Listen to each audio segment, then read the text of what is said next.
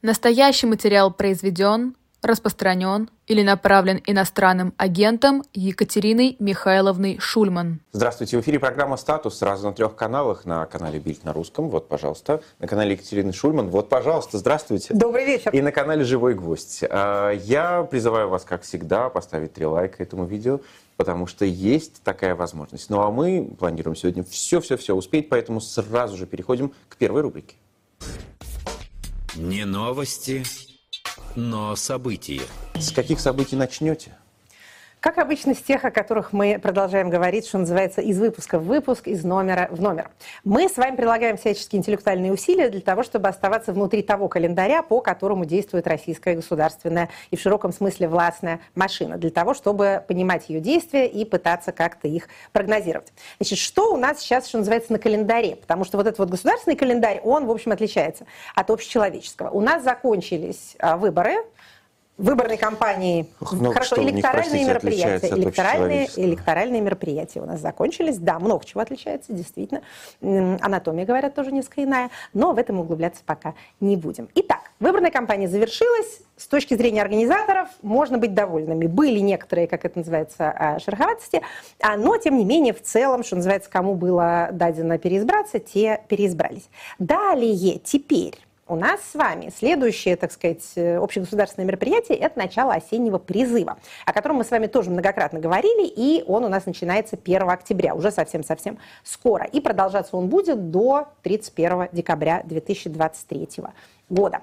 Далее начинается 2024 год, основное событие которого – это, так сказать, плебисцитарное электоральное мероприятие, также известное публике как президентские выборы.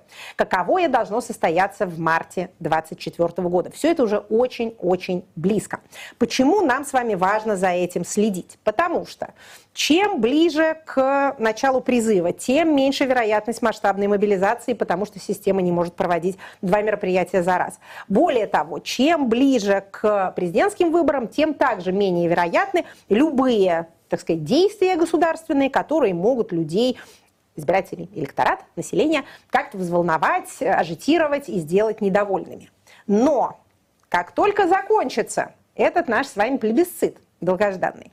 Когда, слэш, если он закончится по замыслу организаторов, э, демонстрацией каких-то десятков миллионов голосов, которые они там изобразят, и, соответственно, пассивной акцепцией этих результатов внутри Российской Федерации. Что будет, кстати, снаружи Российской Федерации, тоже интересно, потому что это будут выборы, проходящие в том числе и на территориях, не признанных никем частью Российской Федерации. Поэтому мы с интересом будем ждать, что, например, у нас там Европейский Союз или Соединенные Штаты заявят, они как вообще, так сказать, считают а, результат результатом, а, соответственно, инкумбента переизбравшимся, или не считают, или мы а, переходим в фазу, скажем так, Лукашенко. Белорусизации, да. Совершенно верно. А, Как известно, Белоруссия, республика-сестра, приблизительно на полтора-два года опережает Российскую Федерацию в своем политическом развитии. Так вот, но это вовне. А на самом деле систему больше интересует то, что внутри. Внутри, если не произойдет ничего неожиданного, ничего непредсказуемого ни во время кампании, ни после нее, то можно будет всей, вот так сказать, всей машиной выдохнуть. А выдохнув, можно будет думать о каких-то уже иных, так сказать, более амбициозных целях. Поэтому, еще раз повторяю, наши пока наблюдения, что называется, подтверждаются эмпирически.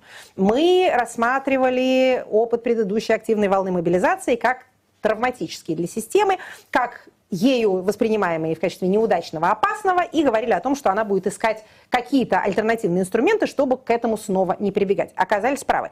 Так ровно и происходит. Эти альтернативные инструменты многочисленные мы перечисляли. Сегодня, кстати, еще об одном, так сказать, об одной инновации тоже с вами поговорим. Но как только выборы пройдут, вероятность чего-то опять же, прошу прощения за неопределенность своих выражений, как мобилизации, так и, например, каких-то мер по ограничению на выезд, которые могут быть связаны с мобилизацией, или новых наступлений силами, уж не знаю, кого чего в этом не разбираюсь, возрастают. Из этого не следует, что это непременно произойдет. Но вероятность после марта будет выше, чем вероятность до марта. А, соответственно, это не обязательно, что до марта не произойдет, но чем ближе к марту вероятность этого уменьшается. Уменьшается, совершенно верно. Мы до этого не говорили, не будет никакой мобилизации, мы точно знаем и инфо 100%, мы говорили, что вероятность мала. И она действительно снижается, будет она снижаться после 1 октября, потому что, еще раз повторю, две, так сказать, процедуры системе не вынести. И, конечно, чем ближе к э, президентским выборам, тем меньше нужно людей как-то волновать. Это вот, что называется, общая рамка, которую э, очень полезно, мне кажется, держать в голове. А, кстати, интересно, что наш с вами знаменитый рейтинг тревожности окружающих, о котором мы так часто говорим в наших выпусках, за последнюю неделю демонстрирует, скажем так, э, не столько рост нетревожных настроений, сколько снижение тревожных. То есть уменьшается на, э, по-моему, 4 процентных пункта. За неделю уменьшилось количество людей, которые говорят, что окружающие э, люди тревожны. Не так сильно выросло количество людей, которые говорят, что окружающие спокойны. По моей версии, мне кажется, что вот это вот ощущение того, что сейчас еще некоторое время ничего особенно страшного не произойдет, на это влияет. Вот эти декларации депутата Картополова, которые мы в прошлый раз цитировали, о том, что мобилизованные не вернутся никогда, им только, может быть, разрешат сходить в отпуск. Они, э, так сказать, бьют в самое сердце самих мобилизованных и их родственников, но это все же меньшинство. Для остальных людей это Какое сообщение? Как оно читается? Эти вот, которых уже похватали, они там и останутся. Ну, ну что делать? Судьба у них такая. А нас не возьмут, за нами не придут. Это может способствовать, что называется, снижению тревожности. Это мы должны осмыслить. Для этого у нас есть реклама. Сразу после этого возвращаемся в студию и продолжаем. Реклама нам дана для осмысленности.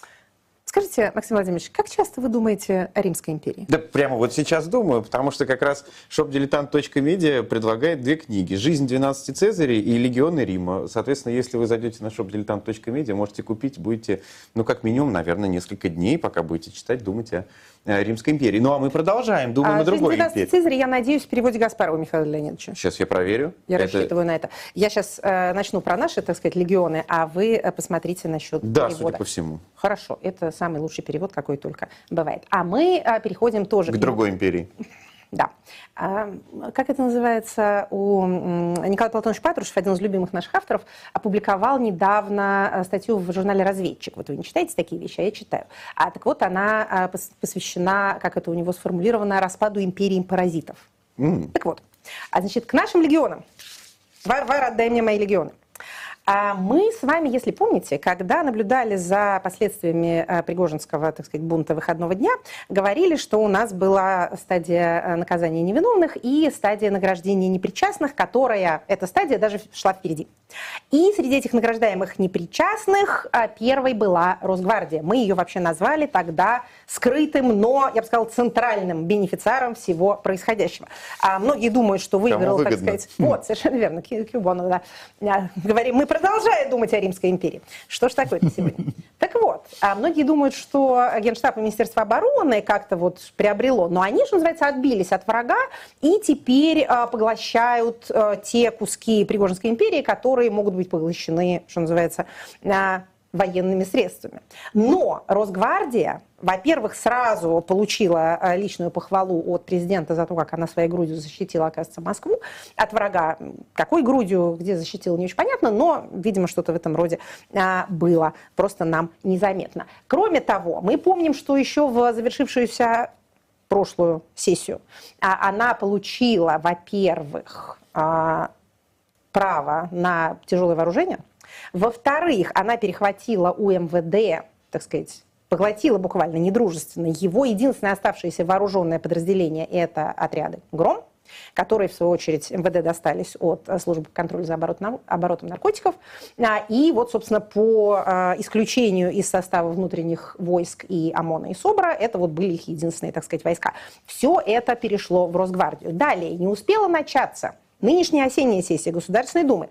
Как авторитетный коллектив авторов, я бы сказала, синклит, в том числе э, два наших любимых депутата этого созыва, а, Картополов и Пискарев, Комитет по обороне, Комитет по безопасности, с другими товарищами вносят целый пакет из пяти а, законопроектов, изменения в разные законодательные акты Российской Федерации, от, собственно, закона о Росгвардии до Уголовного кодекса КАПа и Трудового кодекса, смысл которых состоит в следующем.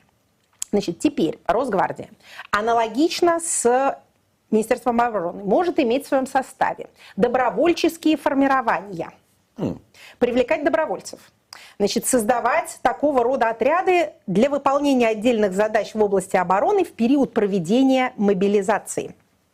Значит, обратите внимание на эту формулировку. Почему это важно? Мобилизация не закончена, пока ее не закончили. Велика вероятность того, что она будет, если не вечной, то почти такой же долгой, как и сама СВО. Значит, кроме того, э, эти самые добровольцы также не могут быть э, скомпрометированы и дискредитированы, как и все остальные наши военнослужащие. То есть, конечно, вы нынче не ведомство, если у вас нет э, своей собственной статьи в КАПе и в УК. Эти статьи совершенно аналогичны статьям о дискредитации вооруженных сил и, соответственно, добровольческих формирований в составе вооруженных сил. А в пояснительной записке говорится, что все это, естественно, необходимо, потому что Росгвардия выполняет э, непосредственно, принимает непосредственную участие в специальной военной операции, проводимой на территории Украины, ДНР, ЛНР, Запорожской и Херсонской областей. Но при этом поражено в правах. Значит, что касается участия Росгвардии, то по нему, точнее о нем мы можем судить по статистике потерь, насколько она для нас доступна. Потери Росгвардии были чрезвычайно высоки в первый месяц войны, вот когда они поехали туда, а, что называется, на парад, когда предполагалось, что основная боевая задача будет состоять в подавлении какого-то гражданского протеста, который возникнет в украинских городах и весях, то они туда и отправились. И в довольно значительных количествах там и полегли. После... Надо да. еще, знаете, что отметить да. Э, при тех отступлениях, которые случаются, и захвате документов э, российских э, войск, видно, что действительно части подразделения Росгвардии бывают недалеко от линии фронта, например, охраняют какие-то аэродромы или что-нибудь в этом духе, то есть они там есть. Окей, я не отрицаю, документы. что они там есть. Да, документы, по крайней мере, есть. Но, а, судя по статистике потерь, еще раз повторю, насколько мы можем о них судить, после марта 2022 года а потери Росгвардии резко пошли вниз и, в общем, продолжают оставаться довольно небольшими по сравнению с потерями, которые несет, например, Министерство обороны. А вообще, конечно, э, трудно не сделать из этого тот вывод, что в условиях специальной военной операции самый дурак тот, кто воюет. Вот им ничего не достается, кроме, так сказать, э, земли сырой. А, и также всяческих претензий по поводу того, что они воюют как-то недостаточно хорошо. Кто держится на максимальном удалении от линии э, боесоприкосновения, тот чувствует себя наилучшим возможным образом. И тут, конечно, Росгвардию мы поздравляем. А, она, между прочим, и э, пиар-компании свои проводит не, не, не без, так сказать, настойчивости и некоторого даже изящества. У нее есть громогласный представитель Государственной Думы, это депутат Хинштейн, бывший бывший э, пресс-секретарь Золотова. В общем, кстати говоря, к вопросу о э, изяществе пиар-компании, в отличие от, э, например, того же Министерства обороны, э, у Росгвардии хватает ума не показывать своего начальника.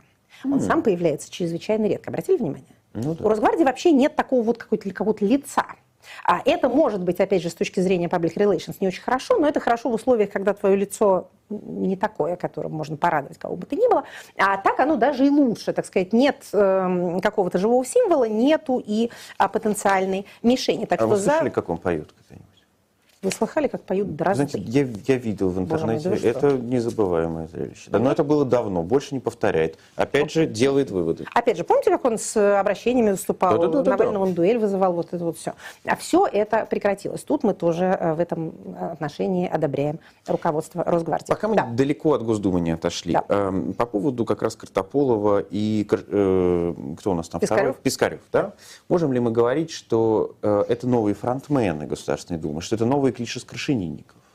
Ну, клиш Крашенинников как это сейчас обидится, потому что они тоже фронтмены в своем роде и никуда не деваются. А. Клишса мы сегодня помянем. Но, конечно же, учитывая, так сказать, милитари направление всего нашего законотворчества, представители Минобороны, лоббисты Минобороны в Государственной Думе будут иметь, так сказать, лучший провинанс, чем кто-нибудь другой. Да, конечно, Картополов, Пискарев, Гурулев, а, значит, вот, да, э, да, Соболев, э, тоже член комитета по обороне. Это все наши любимые люди, а они не самые, скажем так, э, есть менее заметные фигуры, а, которые при этом являются очень активными и эффективными законотворцами. То есть не просто людьми, которые много вносят, но и людьми, чье вносимое довольно быстро принимается. Ну вот, например, Яна Лантратова, такая есть юная депутат от mm-hmm. «Справедливой России».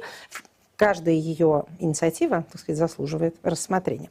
Итак, по поводу инициатив, заслуживающих рассмотрения. Мы говорили в прошлый раз о том, а, что у нас будет с бюджетом на 2024 год, и сетовали по поводу того, что нам он недоступен. Вроде как до 1 октября обещали внести, ничего пока не внесли. В то время как иностранные СМИ, иностранные, видимо, разведки ходят по Думе, как у себя по дому, и, собственно, у них-то и есть а, всяческие данные. Последняя подробная публикация была, мы в прошлый раз ссылались на а, Reuters, а в этот раз у нас а, Bloomberg.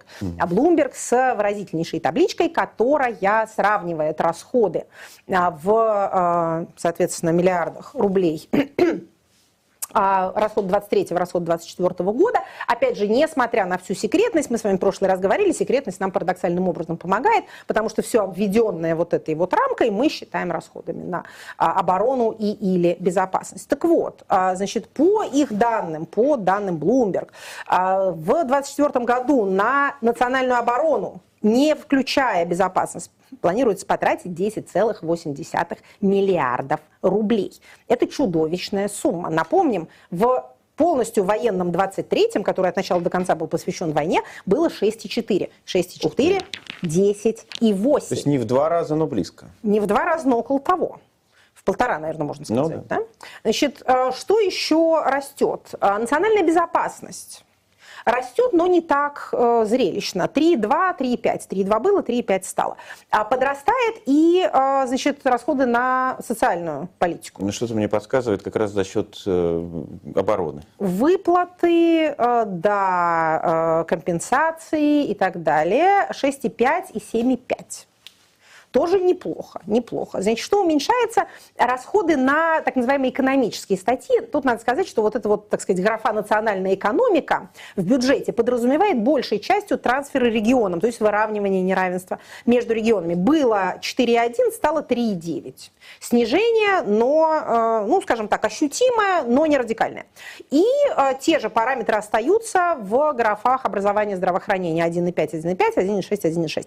Еще раз повторю, мы сможем проверить или опровергнуть эти расчеты,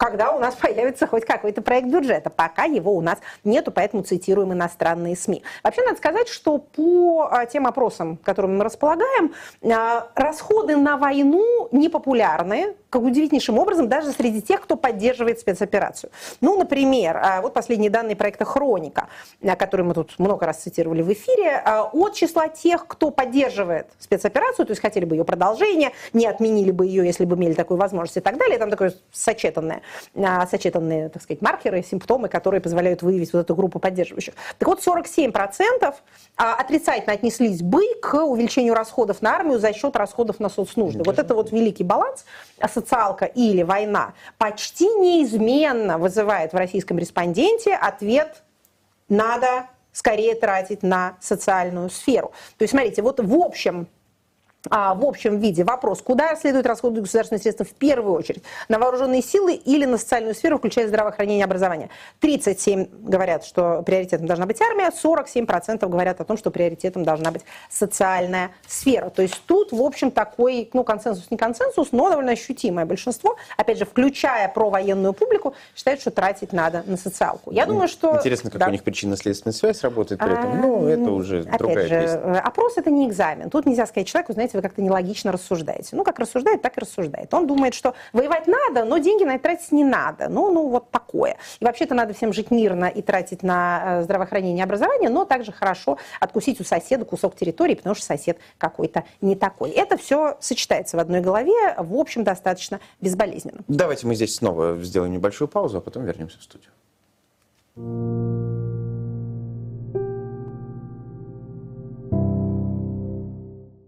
Александр Иванович Герцен издавал в эмиграции газету «Колокол». Естественно, писал он там всякое нехорошее о царизме, о том, что власть держит народ в несправедливости и вранье. Но, как и все запретное, пользовалась она огромной популярностью, и вы удивитесь, кто был одним из самых преданных его читателей. Да, это был Николай Павлович Романов, император всероссийский. В комнату вошел начальник тайной полиции граф Бенкендорф, цепной пес самодержавия, и доложил. Тираж изъят, смутьяны арестованы, скоро суд и каторга. Принес вам ознакомиться. И протянул газету. Читая об очередных своих несправедливостях, он вдруг заметил, что страницы у него не открываются. То есть заголовок видно, а текст нет. Проклятая цензура. тихо сказал Николай Павлович. Граф Бенкендорф выпалил. Государь-император, чтобы читать запрещенную цензурой прессу, нужно установить Paper VPN. Его создала команда петербургского независимого медиа «Бумага» после масштабной блокировки независимых СМИ на территории России в марте 2022 года. С Paper VPN можно открывать соцсети и сайты, заблокированные в России, решать вопросы в российских сервисах из любой точки мира, безопасно пользоваться интернетом. Paper VPN не сохраняет историю активности и данные пользователей, расходовать до 250 гигабайт трафика в месяц, шерить одну подписку на неограниченное количество устройств. Есть тарифы на месяц, год, два года и даже на 100 лет. Месячная подписка стоит всего 200 рублей. Еще выгоднее приобретать сразу длительную подписку. Тариф на 100 лет обойдется в 5000 рублей. По промокоду «Статус» можно оформить любую подписку, кроме столетней, со скидкой 10%. Приятного полета по интернетам! Ваше императорское величество! Точные славяне, ну, то есть русские украинцы. Ну да, никаких этих. О, а мы продолжаем э, эфир, э, как это бывает.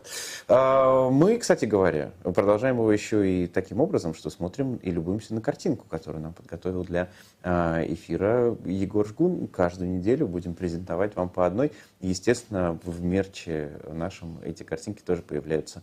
А, Наслаждайтесь, что называется, но мы продолжим. А всякое сходство с реальными персонажами является плодом фантазии художника. Абсолютно. Итак, бюджет, военные расходы, отношение к военным расходам.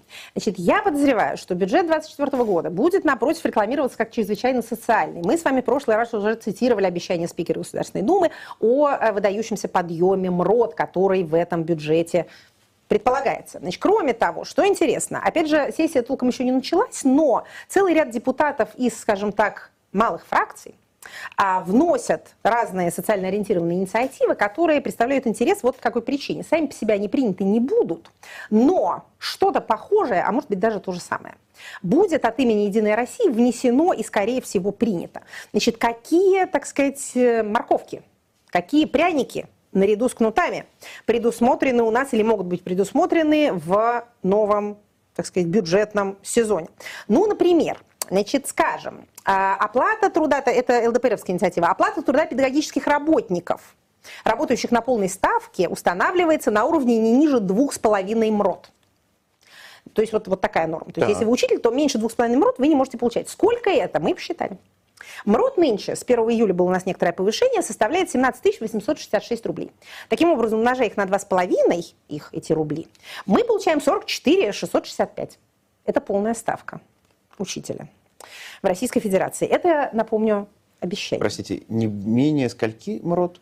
А, Два с половиной. Да, а, два с половиной. Два с Да, половиной, все да, правильно. два с половиной, Мгм. да. Значит, 44, 665. Арифметика не самое сильное место, но это, я надеюсь, я посчитала все-таки а, правильно. А можно я, опять же, м, вспоминая некоторые предыдущие, например, майские указы и так далее, А. вспоминая, как потом э, вся страна мучительно долгие годы шла к выполнению этих самых майских указов. Ну вот примут они такой закон. Значит ли это автоматическое, э, как бы сказать, перемещение этих средств в кошельки учителей? Трудно сказать. Может быть, они, например, э, придумают, что люди будут не на полную ставку у них у А. всех. Ты будешь не на полной ставке, а на 1,9 ставки. Мгм. И тогда тебе можно платить по-прежнему там 25 тысяч рублей. Не знаю, мы сейчас с вами к чему клоним вот эти вот все рассуждения? К тому, что а, все равно сезон морковок каких-то должен настать. Пусть это будут там вяленькие морковки, какие-нибудь чахленькие морковки, но тем не менее, может кто-то их погрыз уже, какой-нибудь червячок. Но все-таки их должны предъявить гражданам, так же, как и пряники. То есть не только а, синяки и шишки, но и пироги и пышки. Или, например, вот такая инициатива тоже а, группы депутатов от фракции ЛДПР. А, um, Лица, осуществляющие уход за ребенком, получающие пособие, имеют у нас сейчас право работать на условиях неполного рабочего времени или на дому. Им также хотят предоставить право работать дистанционно, не теряя права на пособие. Ну, вот такие, например, а, такие, например, предложения. Мы дальше будем следить за этим всем, потому что, ну, во-первых, это социальная сфера, это важно. Во-вторых, я думаю, что что-то в этом духе будет материализовываться по мере прохождения бюджетного процесса. Далее, кроме того, чтобы раздавать гражданам денежки, даже небольшие, нужно позаботиться о том, чтобы было откуда эти денежки брать.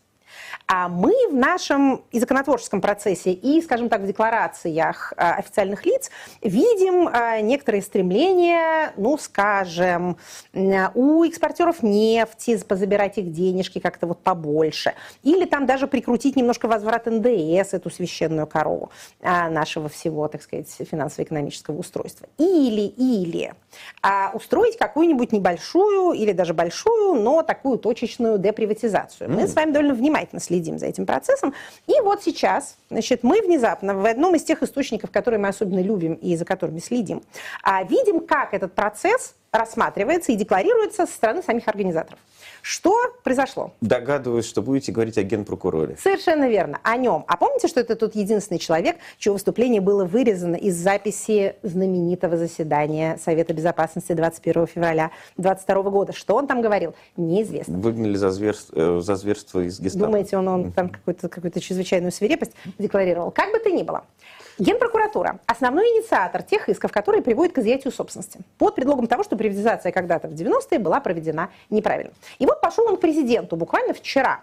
Соответственно, смотрим стенограмму на сайте Кремлин.ру. Еще раз повторю, открытые источники, наше все. Что а, говорит Игорь Краснов, генеральный прокурор? Он отчитывается, понимаете, то есть это он, так сказать, хвалится вот этим вот, это его а, выдающееся достижение. И надо сказать, что а, президент ему там же, судя по той же стенограмме, говорит, какой он молодец, в смысле Краснов. Итак, в рамках деофшоризации российской экономики, цитата, а также защиты интересов государственной собственности, судами удовлетворено свыше 24 тысяч наших исков. Мы с вами табличку вели. У нас в этой табличке было там, ну, там, не знаю, 25 например. Ну, это потому что самые крупные рыбы. Кейсов, да. 24 тысячи исков удовлетворенных, касающихся незаконной утраты государственной собственности на сумму более 187 миллиардов рублей. Средствами надзора, продолжает прокурор, мы также добились выхода из-под иностранного контроля ряда ключевых стратегических предприятий, которые имеют существенное значение для экономики и безопасности нашей страны. Как именно они добились средствами надзора, понять не всегда легко, потому что э, собственники этих предприятий в большинстве случаев ушли из России сами. Ну, может быть, они ушли, не выдержав надзора. Прокуратура так пристально на них смотрела, что они решили лучше уйти.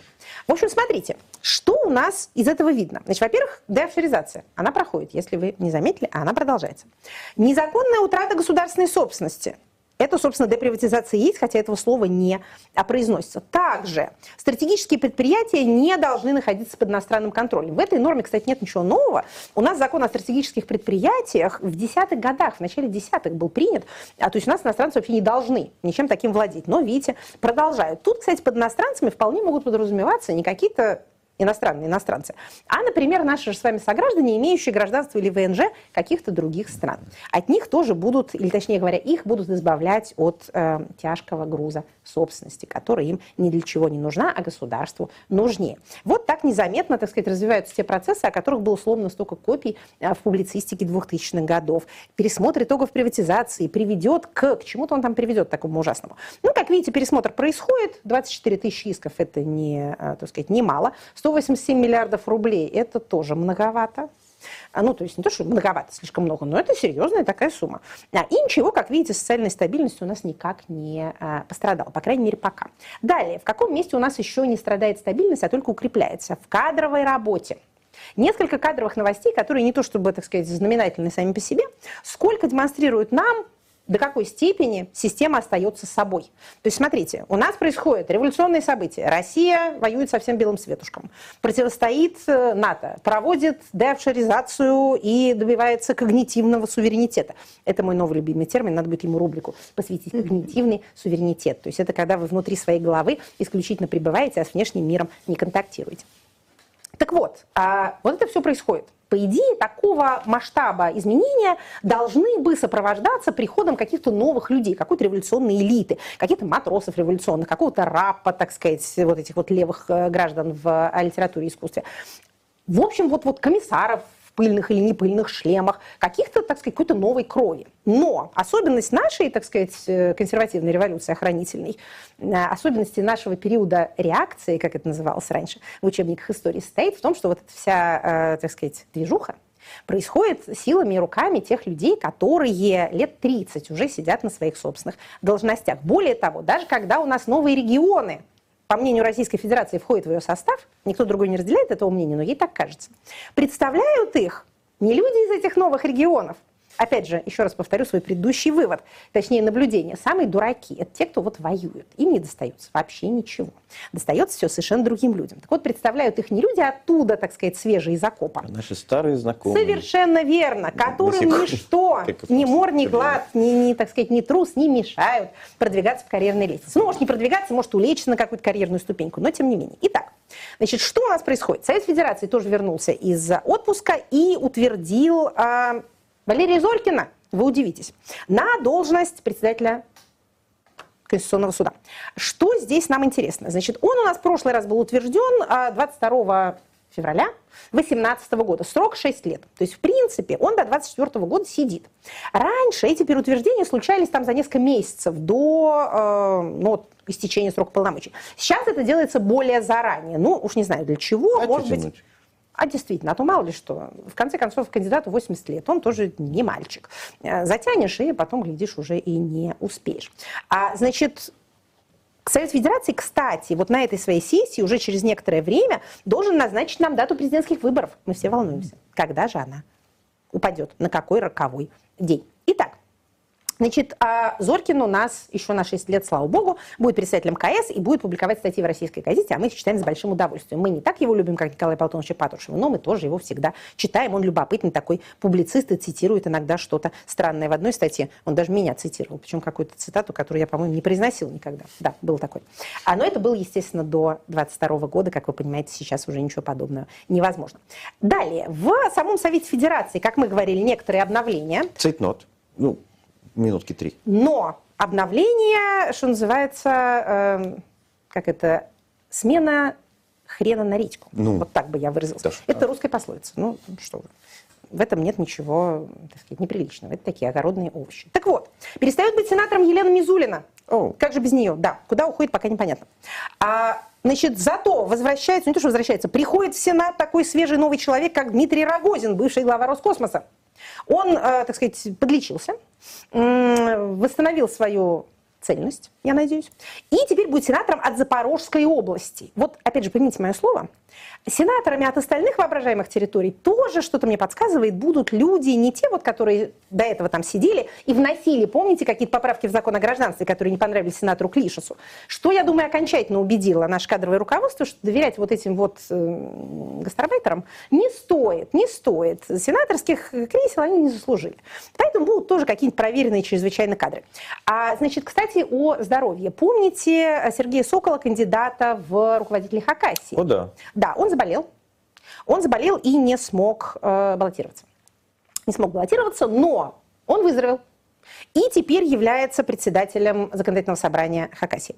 А у нас таким образом два мандата освободилось в Государственной Думе. И, кстати, в Государственную Думу возвращается старый наш знакомый депутат Сидякин. Помните такого У. Александра Сидякина, ветерана, можно сказать, парламентской работы. Он же После был... командировки в Башкортостан. Совершенно верно. Он был руководителем, ну, надо сказать, он три года был, с 21 года уже не является этим самым, а, руководителем администрации президента Башкирии, давайте, собственно, произнесем эту его должность, а был он а, председателем ЦИКа, а, Центрального исполнительного комитета партии «Единая Россия». Теперь он снова становится а, депутатом. В общем, всех, всех поздравляем с их замечательными новыми старыми должностями. В общем, это все напоминает игру в музыкальный стул, только количество стульев не уменьшается. А все те же самые люди ходят под музыку вокруг стульев. А когда музыка останавливается, они садятся. То есть они меняют, так сказать, стульчики, но сами они особенно никак а, не меняются.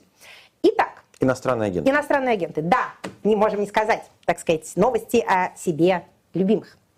Как вы понимаете, а, иностранные агенты не спят. Не только, э, так сказать, выполняют требования Минюста или не выполняют требования Минюста и судятся с ним. Они еще и образуют некоторую, так сказать, политическую э, общность, поскольку Минюст даровал им субъектность, дураками надо быть, чтобы не воспользоваться ею.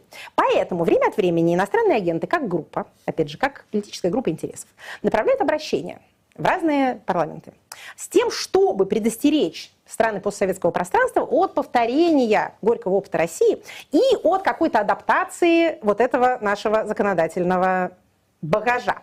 Вообще, то явление, когда автократии заимствуют друг у друга лучшие практики по удержанию власти, называется в политологии авторитарным интернационалом или авторитарным взаимообучением. Про это даже книжки всякие а, интересные есть, как вот они друг у друга эти приемы заимствуют. А в марте этого года, если вы помните, грузинский парламент рассматривал и пытался принять а, под, э, так сказать, э, инициативу правящей партии а, закон об иноагентах. Он назывался, там было два, о прозрачности иностранного влияния и о регистрации иностранных агентов. Там случились даже протесты. Значит, опять же, мы, группа иноагентов, написали письмо в парламент, типа, не делайте так, посмотрите на нас и не делайте, не ступайте на этот скользкий путь. Потом, так сказать, коготок увяз, все птички пропасть, лиха беда начала и прочее. И надо сказать, что, конечно, после не значит по причине, но приятно, что мы внесли свой вклад в тот процесс, который закончился отзывом этих обоих законопроектов.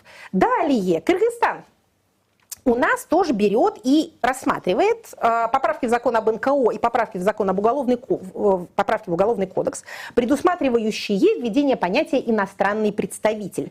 Судя по наличию поправок в Уголовный кодекс, вы уже можете понять, дорогие слушатели, что там косплей России носит более глубокий характер, чем, например, в случае с Грузией. А мы тоже написали письмо что дальше происходит? Значит, там было интересно. Заседание профильного комитета первый раз не состоялось, потому что на него не пришел, пришел только один депутат.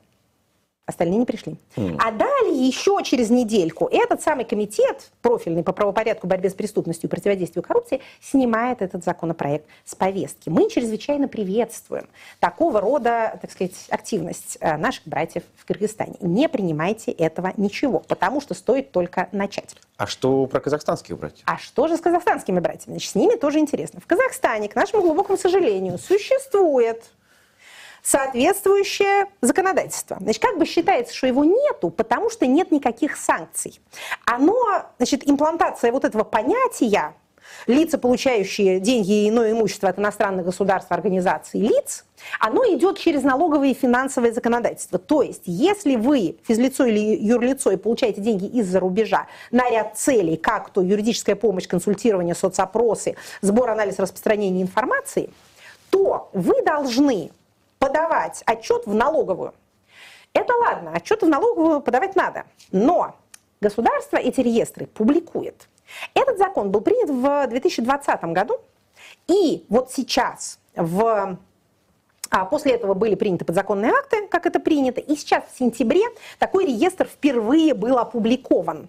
Там 240 физических и юридических лиц, на минуточку, что для Казахстана, ну вообще для кого угодно, немало.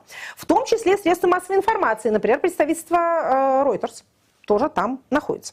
Значит, опять же, никакого поражения в правах пока нет. Нет э, плашечек, нет никаких иных ограничений. Но как мы знаем очень хорошо, еще раз повторю, лиха беда начала. Поэтому... А, у нас я... тоже сначала особенно Совершенно верно, у нас тоже ничего нет. У нас в 13 не было. В 13 году угу. приняли этот закон, и первые инициаторы вообще говорили, что это там будет для каких-то коммерческих структур. Да, да, да. В общем, много говорили нам всякой ерунды. А я не могу говорить за коллег и на агентов и обещать, что мы непременно тут обратимся, напишем, но что называется, будем инициировать что-нибудь в этом направлении. Еще раз повторю, э, не повторяйте наших ошибок. Если, как говорил Петр Яковлевич Чадаев, э, Россия нужна для того, чтобы преподнести человечеству какой-то страшный урок, давайте хотя бы этим уроком воспользуемся. Дорогой ценой куплены эти выводы. Самые невинные инициативы по, э, так сказать, противодействию иностранному влиянию приводят в ад. Вот прям вот первый шаг сделали, и дальше вы катитесь туда уже по наклонной плоскости. Дальше отец или понятие? Дальше отец. Отец. Отцы великие теоретики и практики. Да. Отец наш сегодняшний упоминался уже а, в наших выпусках. И упоминался он как раз в связи с тем понятием, которое родственно понятию, рассматриваемому нами сегодня. Это большой человек в современной социологии. Опять же, прожил 92 года, все как мы любим. Вот, понимаете, просто вот один к одному. Может быть, я подбираю их так. Но, с другой стороны, когда кто-нибудь заинтересует меня, автор, вот смотрю, тоже прожил 90 лет или, по крайней мере, 80 с чем-то. Зовут его Роберт Кинг Мертон. Это социолог, Практически вся его научная карьера связана с Колумбийским университетом, профессором которого он был. А, что интересно, сын его стал Нобелевским лауреатом по экономике. Mm. А продолжая наш биографический очерк, а, самого его, Роберта Кинга Мертона, звали при рождении Мейер Роберт Школьник. И родители его были иммигранты из Российской империи. Арон Школьник и Ида Росовская. Уехали в 1904 году. В общем, возникает ощущение, что биография э, великих людей в социальных науках 20 века делится на две категории. Они делятся. Родители успели уехать в Америку, и родители не успели уехать в Америку, пришлось уехать в Америку самому. Трудно не думать, что если бы в начале века в Российской империи не практиковали бы погромы в таких количествах и не поражали бы в правах представителей разных этнических меньшинств, эти люди могли бы остаться там. И этот школьник, и сын его, были бы нобелевскими лауреатами, что называется, в нашу пользу, а не в пользу Соединенных Штатов. Ну, в пользу человечества. Мы Хорошо, мы рады, что они вообще, так сказать, остались живы, э, получили образование и обогатили человечество теми многочисленными понятиями, некоторые из которых мы сейчас с вами перечислим. Но все равно обидно, как-то обидно. Все это объясняется, еще раз повторю, исключительно социально-политическими причинами. Счастлива та страна, которая принимает приехавших. Горе тем, от кого уезжают. за что мы его любим, кроме Да, возраста. Значит, да, кроме возраста и происхождения, и девичьей фамилии. Значит, мы любим его за а, вклад в мировую социальную науку, за основание так называемой теории структурного функционализма. Это звучит очень сложно, сейчас я объясню, на самом деле это очень простая штука. И мы этим приемом пользуемся, точнее этим подходом, когда изучаем наши политические системы. Что такое структурный функционализм? Мы рассматриваем социум, либо группу внутри него, либо государственный аппарат, что угодно, армию, как структуру, то есть нечто состоящее из элементов, но не сводимое к сумме этих элементов. Это структурный подход. Функционализм состоит в том, что мы этой системе, структуре в целом и каждому ее элементу задаем вопрос, что они делают, то есть какова их функция. Не вопрос, зачем они нужны, э, нравственно ли они поступают, соответствуют ли они идеалам демократии. Мы задаем вопрос, что ты делаешь, вот эта гайка для чего. А если отвинтить будет что? Что отвалится? А вообще вся вот эта вот система, она зачем? Это, собственно, и есть структурный функционализм. Сильно упрощаю, но нужно упрощать, чтобы было понятно. Далее, значит, эм, Основные понятия теории структурного функционализма – это функция и дисфункция, тоже все понятно. Функция – это те действия, которые служат саморегуляции системе, системы и ее приспособлению к среде, потому что она, в свою очередь, находится в среде. То есть все, что способствует ее цельности и выживанию – это функция. То, что способствует, то, что ослабляет саморегуляцию – это дисфункция. По этой именно причине, когда мы с вами говорим о наших любимых автократиях, и нам говорят, что они, может, с ума сошли, или они там иррационально поступают, мы говорим, все, что способствует удержанию власти, это функция. Все, что способствует потере власти, это дисфункция. Все остальное не важно. Это очень прочищает оптику, когда вы смотрите на вещи именно таким образом. Значит, также а, заслуга Мертона в а, его работах по социологии преступности. Он вот тот социолог, который немножко криминолог или даже не немножко. А Сейчас, когда мы, опять же, дойдем до понятия, мы про это поговорим чуть более подробно в оставшееся нам время. Пока просто скажем, что в отличие, например, от подхода Ламбразо, помните, у нас был Чезаре Ламбразо, Да. преступные типы. Ламбразо рассматривал преступность как а, производную от личных качеств. Он, ему мы тоже обязаны открытием, что многие преступники отличаются умственной отсталостью в разной форме. Это правда. Но Подход Мертона состоит в том, что преступность – это социальное явление и объясняется не столько личными качествами преступника, сколько социальными условиями. Другое дело, что в одних и тех же социальных условиях один совершает преступление, другой не совершает. Обычно в здоровых социальных условиях совершает преступление тот, кто поглупее, кто поумнее находит какой-то другой выход. Значит, далее, такие понятия, которые мы произносим и слышим каждый день, как непреднамеренные последствия, непредусмотренные последствия, референтная группа, самосбывающееся пророчество. А также, кстати, вот есть self-fulfilling pro- prophecy у Мертона, а есть self-defeating prophecy. Самоопровергающее. про- Это если вы ходите, э, например, в органы власти и говорите, у вас сейчас будет, я не знаю, там социальный кризис, потому что у людей нет денег. И, наконец, добиваетесь того, что кто-то к вам прислушается и начнет раздавать людям немножко денег, и ваш социальный кризис Откладывается, по крайней мере. Или а, у русских случилась революция, пролетарии зарезали царя. Давайте мы у себя в Англии проведем а, избирательную реформу, расширим права трудящихся для того, чтобы у нас царя не зарезали. И действительно, через некоторое время а, царь остается на месте, в смысле король, и даже передает власть по наследству. Вот это вот само, так сказать, как это сказать, опровергающее Ну. пророчество. А бывает self-fulfilling prophecy, когда все на рынке верят в то, что какой-то банк а, лопнет, и он действительно лопается, потому что все забирают из него деньги. Это вот, вот кстати, а, по поводу референтной группы, это нас сейчас, э, так сказать, перекинет мостик к нашей теме. А, что такое референтная группа по а, Мертону? Он предположил, что люди больше смотрят на мнение своего непосредственного окружения, чем на нормы общества в целом. Он это рассматривал, когда изучал всякую преступность. Кстати, изучал он ее на э, примере американского общества начала века. Он вот эти вот все штуки э, вывел в 1938 году, довольно рано. Америка всегда была страной, так сказать, диффузного насилия, а тогда-то в особенности. В общем, смотрите, группа может а, толкать человека к совершению преступления – Люди, которые находятся снаружи, удивляются, зачем же вот этот человек так дико себя ведет, зачем он что такое совершает, за что его, может, даже в тюрьму посадят. А ему не важно, что думает общество, ему важно, что думает его вот эта самая референтная группа. Кстати, еще одно понятие Мертона – это role model, ролевая модель. Вот есть ролевые модели, на которые мы ориентируемся, и это, опять же, в информационном обществе это может быть кто-то из Инстаграма, но в основном это кто-то из вашего окружения, или ваши родители, или кто-нибудь еще в этом роде. И вот поэтому вы можете вести себя таким образом, что все остальные типа поражаются. Зачем же вы, ну, там, пришли в СИЗО и побили э, арестованного? А в вашей референтной группе это, наоборот, считается правильным, мужественным, нравственным поступком. Поэтому вы будете так поступать и будете не понимать, почему кто-то вас осуждает. Ну, а мы переходим к понятию. Мы переходим к понятию. Переходим? Переходим. Переходим. Итак, в рамках своих, так сказать, студий преступности, преступного поведения и тех факторов, которые толкают человека к нарушению социальных норм, а Мертон вывел понятие social strain, социальное напряжение.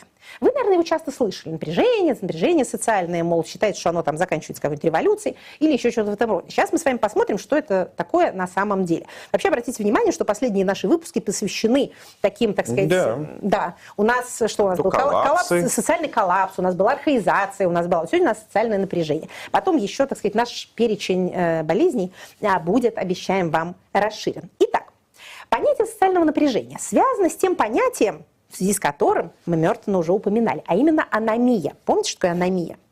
Да. Вот. У нас даже, я посмотрела, так сказать, свои бухгалтерские книги, у нас даже два выпуска было про аномию, настолько это важно. Аномия – это распад норм.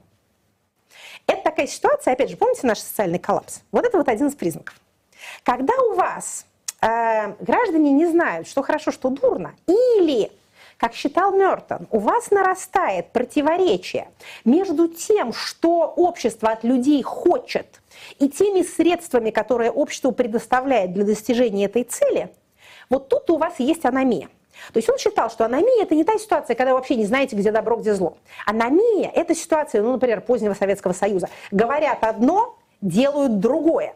Декларируется, что надо быть таким, таким, таким. На самом деле общество, что называется, прославляет, поощряет и одобряет людей совершенно другими признаками. Надо быть богатым и здоровым, не надо быть бедным и больным. При этом говорится, что богатство и здоровье достигается э, учебой и э, трудом, а на самом деле мы видим, как вот этого самого социального успеха достигают там бандиты, взяточники а, и другие, так сказать, лихие люди. Вот эта ситуация, это и есть социальное напряжение. Как выходят люди из ситуации социального напряжения, то есть из противоречия между ценностями и возможностями? Вы хотите чего-то, что социум заставляет вас хотеть, но вы не можете этого достигнуть теми средствами, которые в вашем распоряжении. Значит, далее. Мертон вывел такие закономерности. Значит, вы можете эти цели принимать или отвергать, и вы можете инструменты, которые у вас есть, принимать или отвергать. Значит, как это выглядит? Если вы принимаете цели, принимаете инструменты. Эту ситуацию он назвал конформизмом. Угу. Если вы, так сказать, бедный человек, который хочет разбогатеть, и вы выбираете тактику конформизма, то вы начинаете работать и думаете, что, наверное, это будет как-то вознаграждено. Если вы принимаете цели, но отвергаете средства, или у вас нет этих средств, то есть вы хотите разбогатеть, но работать вы или считаете, что это безнадежно, либо у вас не получается, то вы э, принимаете ту тактику, которую Мертон назвал инновацией. Но это не то, что вы понимаете mm. инновации, это ничего хорошего. Вы пытаетесь действовать теми средствами, которые общество не одобряет, жульничать, воровать, грабить. Тогда вы, так сказать, инноватор. Если вы отвергаете цели, говорите, общество заставляет меня стремиться к богатству, я не хочу никакого богатства. Но принимаете средства, угу. то вы э, то, что он называл, так сказать, скромный бедный, вот эту тактику. Угу. Вы не стремитесь заработать, э, вы не нарушаете закон, вы говорите, мы люди маленькие, нам много не надо. Не жили хорошо, не надо и начинать. Вот это, это он называл ритуализмом. То есть ритуалы социальные вы соблюдаете, но ничего особенного для себя не ждете от этого. Если вы отвергаете цели и отвергаете средства, то вы, э, так сказать, прибегаете к тактике избегания. Удаляетесь условно в скит, в лес куда-то. Мне не нужно ваше богатство, и я не буду на вас работать. И я не буду вас грабить, я ничего не буду. Я выстрою себе там какую-то свою, э, так сказать, среду. Вот внутренняя миграция пресловутая, э, дворники сторожа, э, работники котельных, это вот этот самый, это вот эта избегающая тактика. Ну и есть, это вот четыре способа, да, то есть два, два варианта, два, значит, цели и средства, и, соответственно, четыре способа. Есть пятый. Это бунт. Это вот этот самый революционный путь. Вы не отвергаете и не принимаете ни средства и ни цели. Вы ставите новые цели и изобретаете для них новые средства. Вы говорите, ваш социальный порядок вообще весь паршивый. Он нас заставляет хотеть недостижимого, при этом запрещает к этому стремиться, при этом говорит, что ты сам виноват, если ты там, опять же, денег не заработал. Поэтому социальный порядок должен быть изменен. Это, так сказать, тактика бунта может не иметь глобального характера. То есть не весь мир насилия мы хотим разрушить, а мы хотим что-то отреформировать слегка. Например, мы говорим, почему-то у нас образование не, э, так сказать, не дает людям того социального положения, на которое они могут рассчитывать. Давайте дальше чего-нибудь давайте. Вот это э, Мертоновская типология девиаций, то есть отклонений, которая раскрывает для нас его теорию социального напряжения. Каждое общество лицемерно, скажем, в завершении. Понятно, что э, никакой социум не устроен так, как в азбуке написано. Но весь вопрос, как всегда в социальном пространстве, в степени. Давайте на, запомним главное. Социальное напряжение – это противоречие между тем, что вам велено хотеть, и тем, какими способами вы можете этого добиться. Если люди свое общество рассматривают все больше и больше как несправедливое, социальное напряжение возрастает. И да, большая часть людей прибегают к одной из этих четырех тактик. Это все внутри общества, включая, кстати, и девиантное, в смысле, преступное поведение. Это тоже как бы внутри социальной рамки. Ты преступник, я полицейский. Ты там что-то приступил, я тебя в тюрьму посадил. Это все в рамках нормы.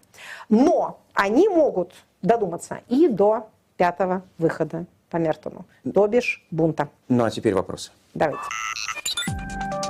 Вопросы от слушателей. Итак, э, начинаю с Ютуба Бильд. Э, Ральф Клирский спрашивает вас. В последнее время все чаще появляются новости об исчезающих памятниках, мемориальных досках, табличках, посвященных репрессированным. Угу. Кто может за этим стоять? Государство или инициативные граждане? Какая польза от исчезновения памятников может быть для тех и других? А, никаких инициативных граждан я не верю ни на одну минуту. А, каждый раз, когда смотришь на какие-то там якобы возникающие памятники Сталину или мемориалы, то каждый раз выясняется, что за этим стоит а, либо какое-то местное предприятие с государственным участием, либо местная администрация. Значит, что касается исчезновения памятников, да, это стало довольно массовой практикой, причем уносят даже, ну, из последних новостей, в Якутске памятник польским ссыльным, польским ссыльным убрали. Почему? Потому что Польша теперь недружественное государство. Есть только одно ведомство, которое озабочено списком недружественных государств, и это ФСБ, и, так сказать, рука его внутри МВД, а, вот это вот вертикаль Э по борьбе с экстремизмом. Я нисколько не сомневаюсь, что занимаются этим они. Зачем это делается? Это так называемая политика памяти. Для того, чтобы у людей перед глазами не было свидетельств того, что когда-то Россия не воевала со всем миром. Дим Хо спрашивает вас, как специалиста по парламенту. На днях всех потрясла новость о приглашении в парламент Канады ветерана СС Галичина. Да. Затем последовали извинения э, спикера парламента с идеей о том, что никто не знал, кто это за человек. Как вы думаете, как такое могло произойти?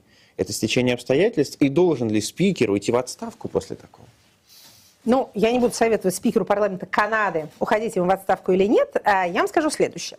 Если бы, опять же, это было в а, какой-нибудь такой эм, стране авторитарной, типа Российской Федерации, я бы сказала, конечно, что никто не мог ничего не знать, все это делается централизованно, проверяется 10 раз, а нет тут никакой самодеятельности.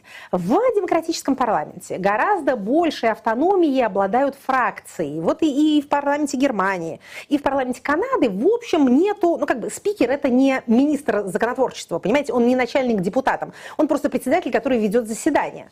Поэтому э, нет никакой вертикали. Я думаю, что это была инициатива какой-то фракции, которая решила, что это хорошая идея.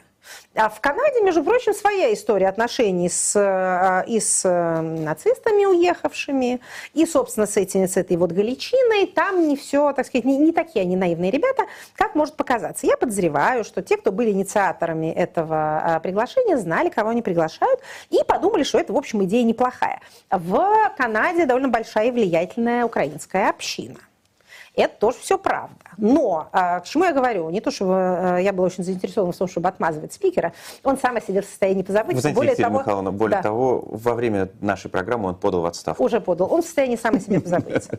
А, но а, моя, собственно, моя мысль состоит в том, что, а, ну, скажем так, это была такая политическая инициатива, как я подозреваю, какой-то из фракций канадского парламента. Как и в известной песне, я думал, будет хорошо, а вышло не очень.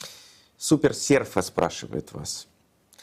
Что думаете про ссору Максима Каца и ФБК? Я знаю, что вы больше любите обсуждать бюрократию и статистику, но, Да. по-моему, пишет Суперсерфа, перепалки оппозиции – это важная часть науки политологии. Да, это важная часть науки политологии, в особенности для тех, кто изучает э, оппозиционные движения. Я не совсем по этой части, я действительно больше люблю бюрократию и структуры. Нет структуры, мне буквально не на что смотреть, не обсуждать же мне персонали.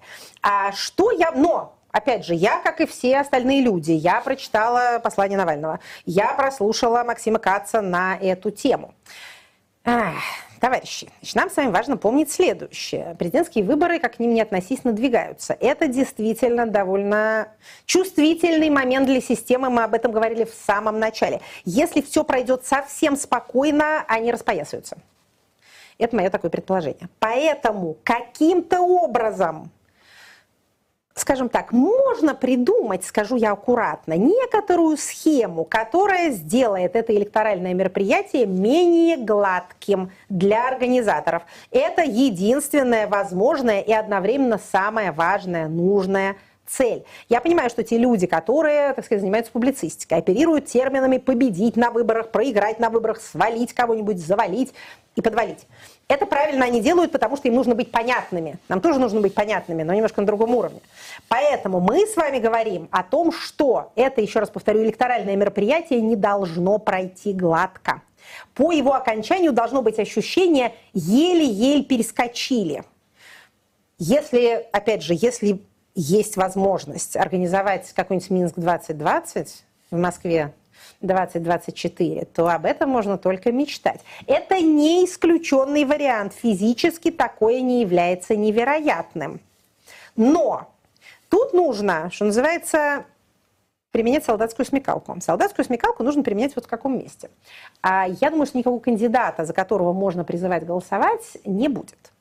Поэтому нужно придумать способ влиять на ход и последствия электорального мероприятия, не участвуя в нем непосредственно и даже не участвуя в нем опосредованно, как в нем участвовало умное голосование. Такой возможности, я думаю, тоже не будет. Есть ли другие способы? Я думаю, что есть, и, и это не поджоги избиркомов.